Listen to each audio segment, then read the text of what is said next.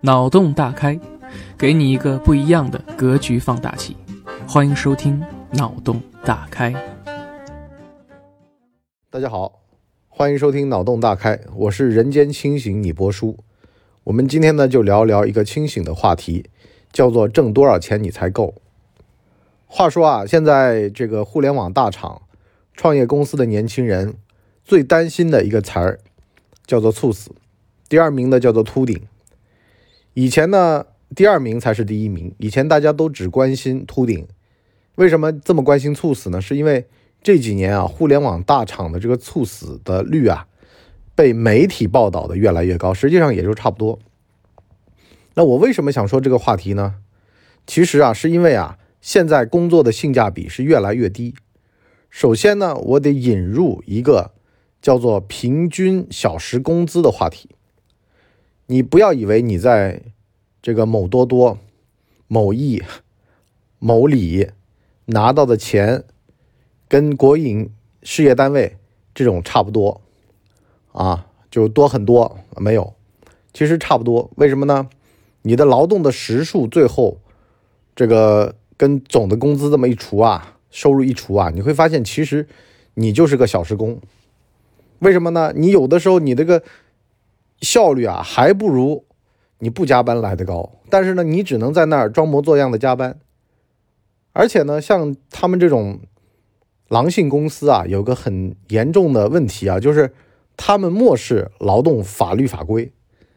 你到了那儿之后吧，你会发现。他呢就让两组人在那赛马，而且呢互相不知道彼此的存在。等到三五个月，项目成了，一将功成万骨枯。A 组赢了，成了天美工作室。那你记得吗？第二名的叫什么？第二名的整组就被裁员了，而且呢他们不惜赔很多钱给你。为什么呢？因为他们知道你们这帮人留着也没什么用啊。当然了。也有留着有用的啊，比如说腾讯啊，这我就不说了。我想说一个什么问题啊？就是你会发现啊，你这个人的价值，你这个人的作用，在这些公司眼里就是个屁，你只是个工具。所以呢，二零二一年开始呢，这个会像日本和韩国一样，变成了考公务员大潮，进国企、进国营企业和事业单位和国家机关会成为主要的潮流。日本有一个纪录片叫《我到点下班》，他讲的其实就是这样。我不关心我能挣多少，我也不关心国家的宏观叙事和企业的这个命运兴衰，这跟我都没关系。我只知道我下班我喝杯啤酒，我是多快乐的事儿。我二零一四年啊，七年前了，那会儿啊，我跑日本，那会儿中国在烈火烹油啊，啊，双创。啊，多高兴啊，是吧？啊，讲的都是融资 A 轮、B 轮、C 轮。可是呢，我落地到东京，我下来之后呀，这日本的这个晚上啊，大家都穿着白色衬衫、西裤，在居酒屋里面喝酒啊，喝大醉。哎，我在想，我说他们这个日子还真的是世外桃源了啊！你中国人，我在杭州啊，晚上商场里面是没人的。九九六啊，商场打烊是十点钟，那么结果是什么呢？他们九点从这个杭州的余杭、阿里巴巴、城西打个的到商场，商场都关门了，所以呢，基本上就没人，都是留守儿童和这个老头老太带着小孩逛商场，也不花钱，但花不了钱，老头老太也没什么钱，小孩呢都在早教啊，所以呢，这个吃饭的地儿啊，什么冷冷清清。可是呢，日本，我靠，那太高兴了哈，全都在喝酒。为什么？日本年轻人他觉得你们这些跟我没关系。哎，人间清醒，这个平成宅啊，现在呢九五后也是人间清醒。我碰到好几个啊，就是这种九五后啊，我就问他们，我说在杭州你想买个房子什么的，老伯说啊，你就别跟我说这个了。我很知道我在杭州我不一定留得下来，要么我就猝死在我岗位上。要么我就攒够了钱，我回了我老家过好日子。在二十多年前吧，有一个片儿，王家卫拍的，叫做《东邪西毒》，里面呢有一个张学友演的杀手，啊，应该叫欧阳锋吧。哎呦，这个张国荣啊，作为杀手中介，就特别看不惯这种人。他一看他的这个德行啊，就知道这人在自个儿身边留不久。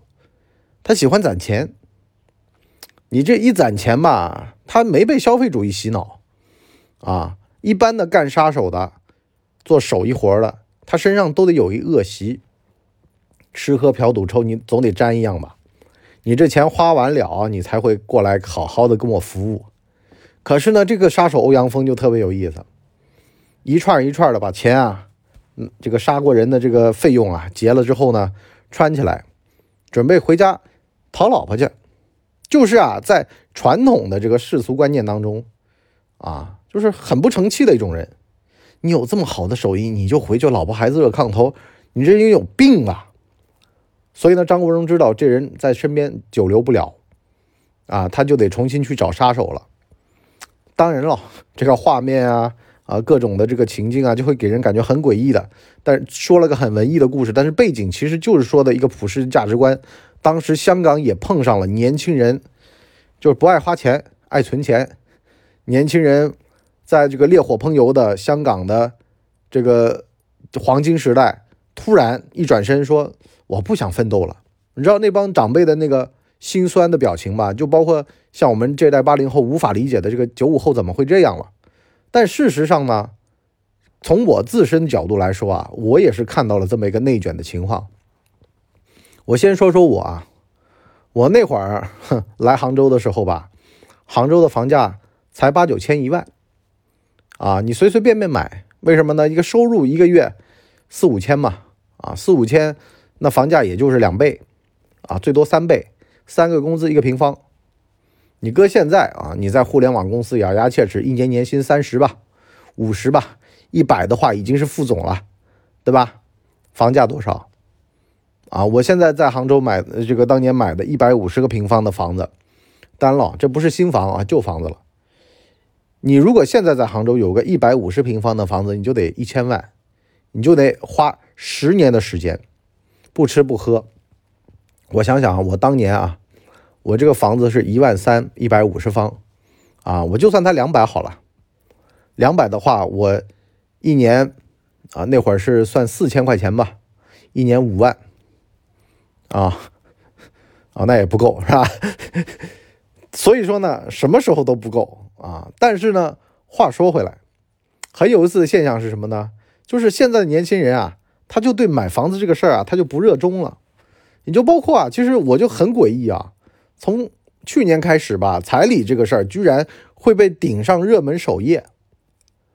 以前啊，我们那代人从来不谈彩礼这个事儿，因为我们觉得彩礼这个事儿在结婚当中其实占的比例不大。因为呢，更大的比例不是彩礼，可能呢，跨地区婚姻啊，当时呢。可能也没有引起大家的这种所谓的重视啊。当年结婚也没有像现在这样的话，对两家经济造成什么巨大的影响啊。龙有龙路，蛇有蛇路。以前，但是现在就不一样了。现在就是大家都知足必较，觉得自个儿的生活品质特别重要啊。我们那会儿可能咬牙切齿的一家人啊，掏空六个钱包，在城里面给你子孙买个房子，觉得特别的荣光啊，好像说是。已经混到人上人了，可是呢，现在的年轻人呢，他就觉得说我没有这个必要，啊，就更加追求那个自在安逸和舒服和自己的内心的平静。哎呀，我二零一六年去首尔，首尔的年轻人啊，你看着好像啊就是人高马大的，但是呢，人家对于考这种国家的，考三星啊，LG。啊，这个事业单位、公家机关啊，甚至是当个检察官，非常热衷。他们读书那个内卷啊，不输咱们。而且呢，他们有什么“上三上四落”的这个说法啊，就是一天睡仨小时能上，睡四小时就不行了啊？怎么不行了？心脏不行了，还是这个 牙口不行了？他说的是，就是说睡得越少啊，读的越多，他就越能有可能会上。啊，就开始内卷啊，考公务员成风，疯狂的考啊，你就觉得匪夷所思啊。十年前那会儿，我真的看到这种社会新闻啊，日本、韩国年轻人拼命考公务员，我在想，你搞什么呢？大把的社会机会啊，对不对？你中国的话，年轻人谁去考这个呀？当然了，中国人是口前体正直，嘴巴上说：“哎呦，谁考这个呀？”偷偷的考啊！中国人比他们还虚伪啊！这个都是希望人家被你忽悠瘸了，然后呢，你自个儿健全的走路啊！十年前其实大家也都特别羡慕这种啊！你说实话，你越是互联网上在那骂啊，说：“哎呀，我们山东啊，我们东北都喜欢那个进体制的。”实际上啊，都是恨自个儿进不了体制。因为说句实话啊，旱涝保收，特别是经历过二零二零年的这波疫情的很多的什么旅游业从业人士啊，啊，夜场的从业人士啊，你知道他们现在干直播啊，刷抖音，对吧？拍视频能挣几个钱？啊，早年能玩代购的那么副业都没了。啊，本来呢，其实，所以说呢，好多时候呀，咱们也会走到那一步，社会内卷化，人民欲望呢，就是没有那么强了。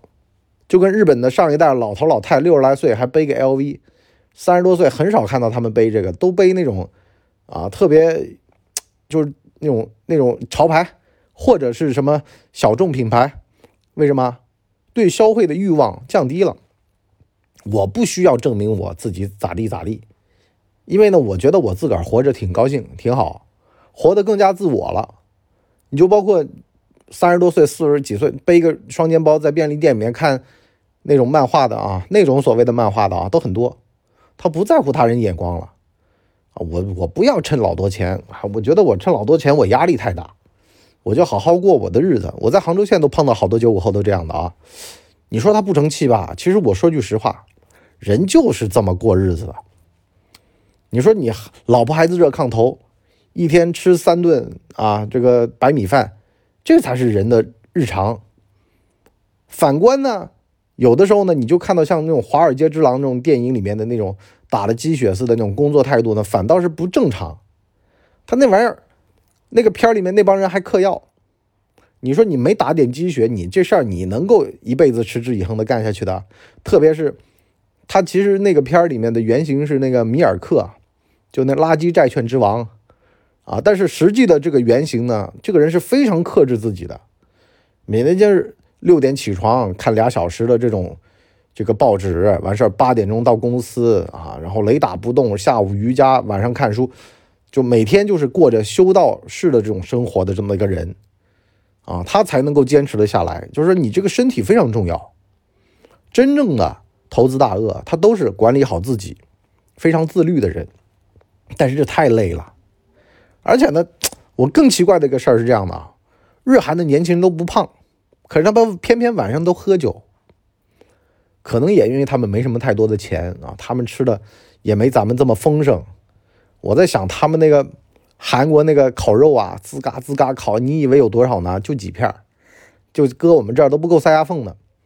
大量吃的什么呢？是那个腌的，辣白菜呀，啊豆芽啊，海带啊，全是腌的东西。那日本人呢也这样的，没几片肉啊，蛋白质奇缺，全是碳水啊，而且呢碳水配碳水，饺子是菜啊，面还配饭啊。我有的时候到北方看到有的人拿面去配酒，我都觉得说有点寒酸了。他面配饭，就是我们南边啊经常说的这叫码头饭，就码头的装卸工人才这么吃饭。就把碳水吃多点肚子饱点啊！实际上那玩意儿非常缺油水啊，就吃这种反倒不胖。哎，是就精瘦精瘦的都是那种完事儿呢，欲望都不高啊。你说你晚上他们上一代人啊喜欢夜总会，可是这一代人啊，我就看到很很少，或者说也没什么钱吧。我至少碰到的基本上都是这样啊，或者中年人，他们可能到了公司干到中层之后，可能工资会涨一些，年轻人。都没有那个消费能力的啊，而且他们的那个夜总会也不是像我们这种，他那个有点像那种茶座，隔间儿啊，坐里边就那种啊，就这个我就不多说了，再多说我怕我被我老婆待会儿啊就就摁着就揍是吧？那么其实说回来，好多时候啊，我们对于生活的真相是什么，我们自个儿都没搞清楚。其实啊，你跟上一代的农民工你没什么区别。你爹妈那代就像我爹妈那代啊，进城打工，打完工干嘛？回老家建房子，好好过日子。我们这代人读点书，觉得自个儿好像人上人啦，中产阶级啦，其实并没有。你还就那么点破事儿，你还就是把自个儿的孩子带到自个儿的老家，完事儿接受教育啊，要么让他们做留守儿童，最后还是回老家建个房子，好好过日子，这就够了。现在这个城市化呀，最严重的问题就是什么呢？把年轻人当干电池，放完了吧，有本事的你留下，就跟那些大型的互联网公司一样的，你有本事想留下是吧？你 A、B 队拼杀，而且呢，我也不知道你 A 队赢还是 B 队赢。反正你来就来了，谁胜出了，谁留下；谁没胜出的，我赔你一笔钱，你给我滚。你想啊，在大城市里面，如果经常是 B 队，干了两三回，肯定心灰意冷就回老家了。回老家不是坏事儿。你在这城里面待着，它内卷化特别严重。你就包括我经常说的一个话啊：七零后的大专毕业开公司，八零后的这个双一流毕业当高管，九零后。这个顶级的学校的博士回来做中层，到最后啊来的九五后，哇，履历真的特别光鲜了，各种大厂、各种竞赛、特什么少年班都来了，什么高考状元没用，你就是一辈子员工，因为位子占满了。这个时候最好的办法是什么？最好的办法是找到一个最舒服的角度、最舒服的姿势，给我躺着。因为呢，你这个内卷到死啊，你加班到死你都上不去，而且呢，他们变着法儿的折磨你。你越是学历高，你越是本事大，是吧？那我就越试试你，我看看你能拉几斤，把你这驴拉废了，这才能证明我们这个领导是没错的。就跟人家说，Facebook 三级、四级升到五级升不上去了，很多公司都这样的啊，什么 P 几 P 几的，到头了。跟公家机关现在啊，这个公务员机构也这样的，现在给你搞一级、二级、三级，以前没有搞一级、二级，主任科员到头了，有很多地方上的可能副主任科员都评不上，所以呢，这种啊就是阶层的天花板，机遇的天花板，这种天花板呢，你只有换平台才可以，甚至呢，是你这辈子就这样了，因为呢，职场投胎已经决定了你自己的这个出身了、出路了。十年前就有六零后在那儿感慨。说为什么七零后的机会被我们占了？那废话了。但是呢，也有机会。你比如说，你拥抱新潮流的话，拥抱新变化的话，你八零后这波人里面聪明的那几个，他是干嘛了呢？他是拥抱移动互联网去了。七零后这帮聪明的呢，他就不去跟李书福他们争这个汽油的发动机的这个技术了，直接李斌这帮人七四年的。就去干什么呢？哎，我玩的呢是电动车，啊，七零后的这帮人，罗永浩呢就去玩直播带货。我不跟你们老家伙在一个赛道里面玩，我玩新赛道，这个是有机会的。这个机会呢，我们在我们的加餐版里面跟大家讲。为什么呢？我就我就我我们这个专栏啊，去讲这个商业，包括个人的。这种财富的机遇的时候啊，我千万啊，大家一定要注意记得一点，就你千万不要在内卷的里面在玩你如果跟人家玩内卷，你就是被累死的马。两匹马在那赛马，胜出的活下来，啊，没胜出的给你笔钱打发你走。其实你应该高兴，你不应该难受，因为呢，那匹胜出的马接下来又要在更加内卷的环境里面。我就跟你打个比方嘛，你这个就斗兽场。最后，最后肯定胜出的就算是你，你也只是说接受更新的挑战啊。职场里面就是这样，你给人打工一辈子就是接受挑战，而且这种接受挑战，挑战完了啊，给你一笔钱，实际上也就是个萝卜吊着你，工资不出头。我一直跟大家是这么一个说法啊。所以呢，聪明的人呢，有的人呢就去玩权术去了，用技术证明自己的这条路呢，实际上是非常非常难的，而且呢。当中是充满着各种的权谋的，你就是被这些有权术的人玩弄在掌心，让你们两个这个赛队在这儿赛马，赛赢了出来，赛赢了出来，那最后怎么样呢？你是被游戏规则玩，而最重要的是你自己去制定游戏规则，一个是累心不累身，一个呢是累身不累心，那么。话反过来说，在新技术的领域，在新的这种潮流面前呢，你是一个规则的制定者，你是一个新的玩者，你呢在前面，你的是至少是先驱啊，也有可能是先烈啊。这事儿反正在很多的商业赛道里面都是长这样的，但是呢，机会比较多，躲避内卷啊，不要去跟内卷的人里面玩。当然了，如果你就是一辈子打工人，那你当我什么的话都没说，你听听过过，高高兴兴，就参照我们前面说的日本的普通的打工人的套路啊，下班喝杯酒挺高兴的，这一辈子也就过去了，退休拿个退休金。而且呢，最重要是什么呢？你如果当打工人啊，你最重要的是去吃国家饭，因为呢，国家饭它旱涝保收。如果啊，你给私营企业打工，私营企业有倒闭的风险，有裁员的风险，它有各种各样的风险。可是国家饭它吃一辈子，万万年啊，这叫庄稼钱。好吧，我们今天上半集就先聊到这儿，下半集呢，我跟大家聊聊哪些叫新赛道，哪些叫新机遇。你只有在自个儿能定义的领域里面，才能够跑出。自己的这个节奏和赢出自己的钱，其实你在职场里面当打工人，大部分是什么呢？你的剩余价值是被你的上司和上司的上司和老板剥削的。你创造十块钱的利润，你要被他们剥走三三块到八块，而这三到八块是风险，老板替你扛风险，你就必须得给他挣钱，就这么简单。可是呢，如果你勇于承担风险，你做了这个扛风险的人，那你就。从你的下属和下属的下属和下属的下属的下属身上拨百分之三十到八十的钱，啊，这叫剩余劳动价值，这没办法的，要么承担风险费脑，要么不承担风险费身体，就这么简单。好了，我们今天这集就先到这儿，我们下半集再见，拜拜。哎呦，节目听完了。我是麻呢电台的台长杰森，欢迎大家添加干嘛电台官方微信，微信 ID 是文博小号的全拼，加入我们的社群，一起交流成长吧。干嘛电台扫清你人生路上的所有坑，付费订阅请关注微信订阅号干嘛播客。